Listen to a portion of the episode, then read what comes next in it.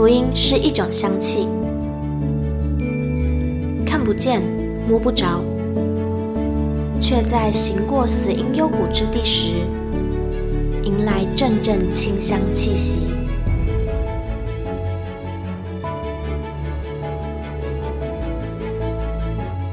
愿北纬二十三度的我们，一同写下的故事，化作世界的梵迹。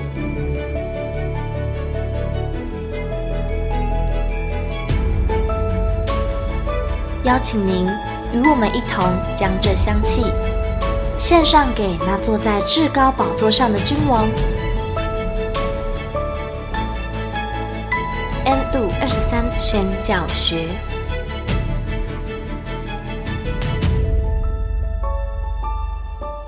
马来西亚多元族群的跨文化宣教反思。文：鲁马夫·达玛毕玛。马来西亚是个多元族群的国家。二十世纪组成联邦之前，就已有数个民族长期生活于此。因此，在该国一九五七年立宪颁布时，族群的特色与保障在宪法中相当明显。经过一番爬书整理，本文中鲁马夫把马来西亚的族群分为三类，较能清楚表达接下来本文的内容，并非基于民族学的分类。该国宪法多处将马来人与原住民并列，为了便于表达文意，鲁马夫将本文续集的马来西亚主要族群分为马来人、原住民以及华人。至于印度人或其他族群，则非本文讨论重点。马来人与原住民都是属于南岛语族，二者之间到底有何不同？马来西亚为什么会产生把二者区分的倾向？原因之一为马来西亚的宪法将二者做了若即若离的定义及描述。原住民应该即为马国宪法第一百六十条所谓的原本居住于马来半岛之人及二十个左右的族群名称，其中包含了马来人。此外，马国宪法另单独对马来人做出定义。必须是信奉伊斯兰教，惯用语为马来语，并且遵循马来人习俗等。可见马来人在宪法中也被归为原住民。然而，该族需具备更严格的宗教、语言及风俗条件。由于语言可以学习，风俗得以模仿，宗教则许皈依。故其他族群的许多人为了变成马来人，转教成为穆斯林，并且学习马来语，便符合马来人的定义，进而享有宪法上相关特权。不过，从当地原住民的观点来看，他们认为原本的马来人是外来者。族群记忆中，马来人从印尼渡海过来侵略了他们的土地。因此，原住民认为马来人和原住民是有所区别的。日积月累，马来人人数及势力渐渐茁壮，持续将原住民驱赶到偏远山区。所以，马来西亚立宪之初就明文保障马来人的特殊地位，赋予行政资源的优惠及公职保障。反之，对于原住民的宪法保障还晚了一段时间。立宪后，很多非天生马来人血统的其他族群，为了追逐宪法特权，采用后来皈依穆斯林、学习马来语的方式，成为马来人。故马来人现以非民族学的传统民族定义，成为马来西亚人数最多的族群。地理分布方面，马来西亚分为东马及西马两区域间有海区隔。首都吉隆坡位于西马的马来半岛上，西马繁荣程度及人口密集远高过东马，而东马就是原住民主要居住的婆罗洲之沙巴及沙劳越。如今原住民集中在东马地区，也许是跟马来人大举相继进入马来半岛，致使原住民往东迁移有关，尚待详细查考。文豪托尔斯泰观察到。幸福的家庭都是相似的，不幸的家庭各有各的不幸。以家庭这样的规模探索人世间的幸与不幸，的确可以发现不幸的破碎的家庭各自上演着不同的情节。因为家庭的成员少，各自发展与演变的差异大。倘若把不幸的比对放大到族群层面，将可发现原住民在近代历史上遭遇的对待竟是如此相似。擅长经济交易的外来者，对原住民其人其地的资源掠夺、奴隶剥削、巧言诈骗，原住民若不去意顺从，就遭灭家灭村之惨境；或拿物质吸引的方式，无形中改变他们。常听见各地原住民祖先接触到外界食物后，饮食文化骤然改变，戒不了酗酒及高油脂饮食。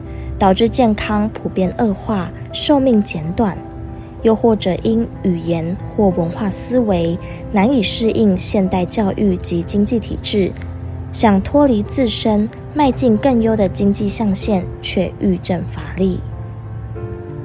对于以往的不公不义，该如何补救？在此拿两个差异比较大的例子做比较，例如，纽西兰对原住民的礼遇、尊荣、土地保留以及经济补助，使得他们给纽西兰其他族群的印象是零补助就足够生活，不需要勤奋的工作养活自己和家人。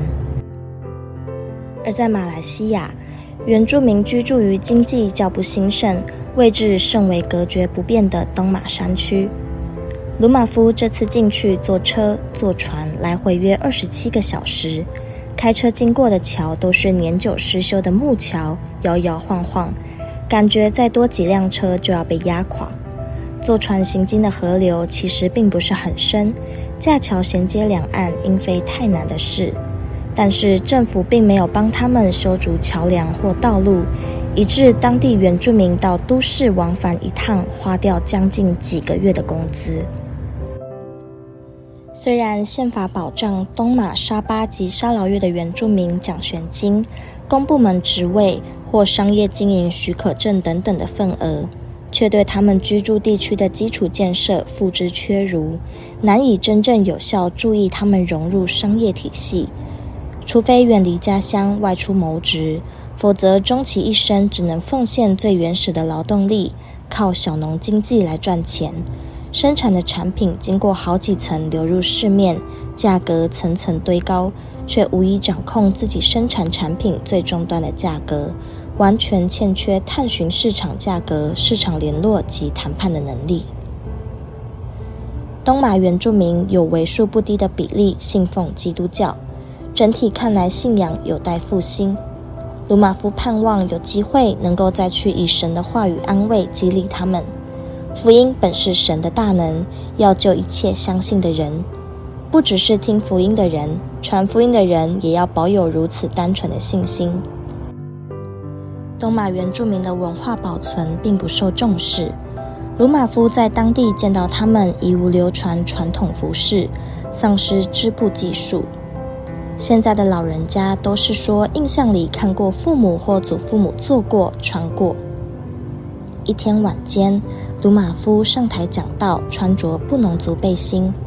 老人们惊喜地说：“和以前的人穿的织布一样。”鲁玛夫又展示了一段报战功，他们一致认同所看过的长辈的表演就是这个样子，只是他们自己不曾亲身报战功。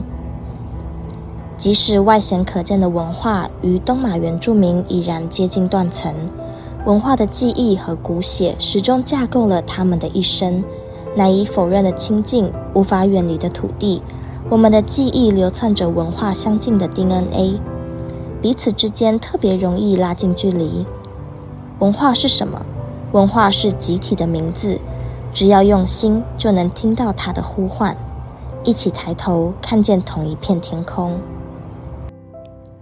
可能是长期处在不公平对待的环境下，东马原住民对华人、马来人都产生不信任感。